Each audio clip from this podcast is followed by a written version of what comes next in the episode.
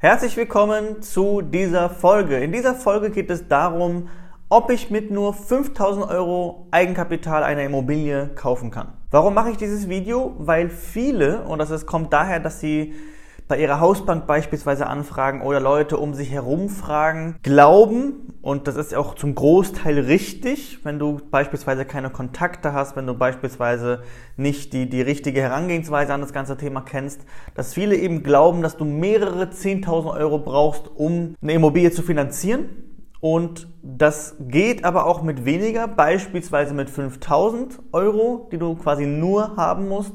Und in diesem Video möchte ich so ein bisschen erläutern, woher kommt eigentlich der quasi Irrglaube oder woher kommt es, dass Banken im Normalfall mehr Eigenkapital haben wollen.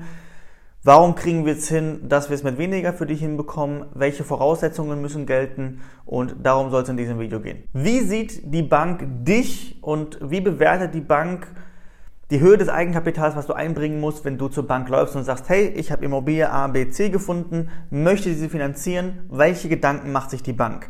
Es gibt zwei Dinge, die sich die Bank anschaut. Auf zwei Perspektiven muss man sich das quasi überlegen oder anschauen. Perspektive Nummer eins ist die Liquiditätsperspektive. Bedeutet, die Bank schaut sich an, welche Einnahmen hast du, welche Ausgaben hast du und macht natürlich auch gewisse Annahmen. Das heißt, wenn du jetzt beispielsweise keine Mietausgaben hast, dann wird die Bank trotzdem Mietausgaben ansetzen, also gewisse Pauschalen annehmen. Das heißt, du kannst jetzt nicht einfach dich hinsetzen, die Kontoauszüge der letzten ein, zwei Monate dir vornehmen und sagen, okay, so und so viel Einnahmen habe ich, so und so viel Ausgaben hatte ich. So einfach ist es nicht, weil die Bank einfach Worst-Case-Szenarien sich ausmalt. Und dazu kommen wir auch gleich beim zweiten Punkt. Ne? Aber beim, beim ersten Punkt, bei der Liquiditätsrechnung oder auch Haushaltsrechnung genannt, ist es so, man schaut sich die Einnahmen an mit gegebenenfalls Abschlägen. Ja, wenn du zum Beispiel selbstständig bist, dann hat die Bank sowieso Probleme, dieses Einkommen quasi zu akzeptieren. Je nachdem, wie lange du selbstständig bist, dann kriegst du auch vielleicht höhere Abschläge. Und wenn du angestellt bist, ist es deutlich besser. Ähm, Nebenjobs muss man auch immer schauen, ja, ist sehr individuell von Bank zu Bank, ob die quasi akzeptiert werden oder eben nicht. Und die Ausgaben werden teilweise auch eben mit Pauschalen bestückt. Das heißt, wenn du zum Beispiel, wie gerade eben beschrieben, keine Miete zahlst, kann es sein, dass eine Miete angenommen wird. Wenn du kein Auto hast, kann es sein, dass ein Auto angenommen wird mit einer gewissen Mindestpauschale. Das ist auch einer der Punkte, wo viele Leute eben nicht verstehen, warum Banken sie quasi ablehnen oder warum Banken ihnen keinen Kredit geben möchten. Erfahre ich sehr, sehr oft, weil die ja, nicht auf dem Schirm haben, dass eben nicht quasi die Realität interessiert, was tatsächlich auf deinem Konto ein- und ausgeht und wie deine Einnahmensituation vielleicht tatsächlich aussieht. Kann zum Beispiel sein, dass du ein Jahr selbstständig bist, auch sehr, sehr gut Geld verdienst, aber die Bank dich eben nicht finanziert. Ja, das heißt, man muss es immer aus Bankensicht sehen, welches Risiko sieht die Bank, welche Annahmen trifft die Bank und bin ich aus, aus Sicht der Bank quasi liquide. Stimmt meine Haushaltsrechnung aus Sicht der Bank? Das ist quasi Part Nummer eins. Part Nummer zwei ist das Thema Sicherheiten. Also wenn ich beispielsweise eine gute Liquidität habe, dann bekomme ich jetzt nicht auch einfach einfach so mehrere hunderttausend oder Millionen von der Bank geliehen, weil ich dann keine Sicherheiten liefern kann. Könnte ja sein, dass mein Einkommen vielleicht in drei Monaten wegfällt, weil ich gekündigt werde. Und dann möchte die Bank Sicherheiten haben, falls ich nicht mehr zahlen kann, dass sie auf diese Sicherheiten zugreifen könnte. Ja?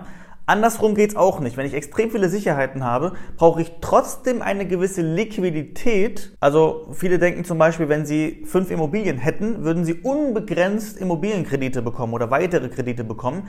Ist nicht unbedingt der Fall, weil deine Liquidität auch passen muss. Wenn du also keine Einnahmen hast, kein Einkommen hast, zum Beispiel arbeitslos bist, aber ja, mehrere Immobilien hast, heißt es nicht automatisch, dass du ohne Probleme einen Kredit bekommst. Also diese beiden Punkte müssen einfach zusammenpassen. Beim Thema Sicherheiten ist es so, wenn du jetzt beispielsweise eine Immobilie kaufst oder einen Kredit in einer gewissen Höhe möchtest, musst du dir immer vorstellen, da steht auf der einen Seite, das ist quasi das Risiko der Bank und dieses Risiko muss abgesichert sein. Jetzt kannst du sagen, na, na wenn ich zum Beispiel eine Immobilie über 200.000 Euro mehr kaufe, dann ist die Sicherheit, die ich dafür bekomme, dadurch, dass ich die Immobilie ja als Sicherheit einbringen kann, auch eine Sicherheit in Höhe von 200.000. Zwei Punkte, die da quasi dagegen spielen. Punkt eins: du hast Kaufnebenkosten. Das heißt, im Normalfall musst du ungefähr so mit 10%, 10, 11, 12%, je nach, je nach Maklergebühr rechnen, die du quasi on top zahlen musst auf den Immobilienkaufpreis. Einfach gesagt, das ist jetzt so, du kaufst eine Immobilie für 200.000 Euro, müsstest aber noch 20.000 Euro quasi on top zahlen an Nebenkosten. Was du also tatsächlich brauchst, sind 220.000 Euro an Finanzierungsvolumen. Zum einen sagt jetzt die Bank, naja, diese 20.000, die gehören ja nicht zum Wert der Immobilie. Die Immobilie ist ja immer noch nur 200.000 Euro wert. Ja, das heißt, ich brauche diese 20.000 Euro.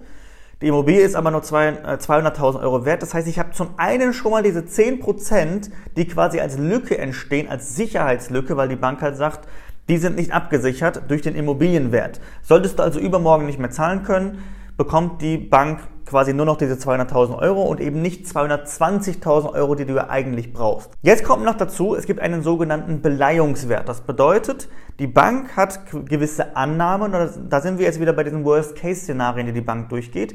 Die Bank überlegt sich, was ist der Beleihungswert? Wie hoch möchte ich diese Immobilie beleihen? Welchen Wert gebe ich der Immobilie nach allen Worst-Case-Szenarien, wenn, wenn ja, die schlimmsten Szenarien quasi eintreten.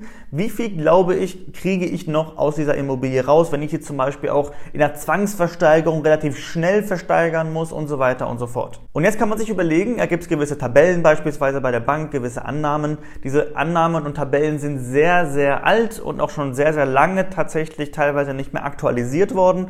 Und deswegen ist es so, dass selbst von diesen 200.000 Euro, also selbst wenn ich sage, die 10% bringe ich selbst quasi mit in die Finanzierung mit rein, ist es so, dass die Bank nur einen Teil dieses Immobilienwertes tatsächlich als Sicherheit annehmen würde oder als Beleihungswert quasi ansieht, wenn du eine Finanzierung eingehst und deswegen entsteht eine relativ große Lücke.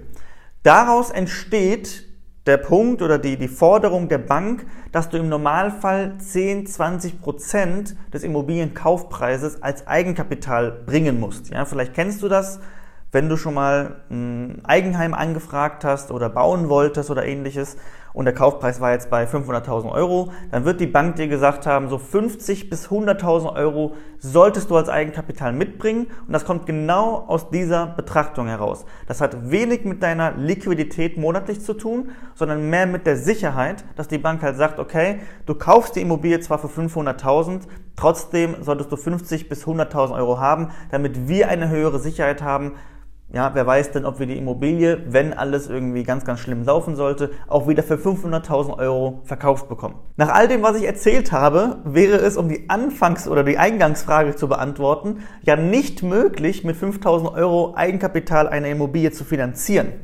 Ja, weil selbst bei einem Immobilienkaufpreis von zum Beispiel 200.000 Euro wären wir bei 10 bis 20 Prozent bei 20 bis 40.000 Euro. Jetzt würde ich dieses Video nicht machen, wenn es nicht bei uns möglich wäre. Ja, es ist möglich, wir kriegen das hin. Je mehr Eigenkapital du hast, natürlich desto besser. Aber wir kriegen das hin. Wie funktioniert das? Es sind mehrere Aspekte, die man sich da anschauen muss. Zum einen sind die Immobilien, die wir vermitteln, so, dass die Banken sagen, der Kaufpreis ist passend. Selbst nach unseren defensiven Kalkulationen ist der Kaufpreis passend.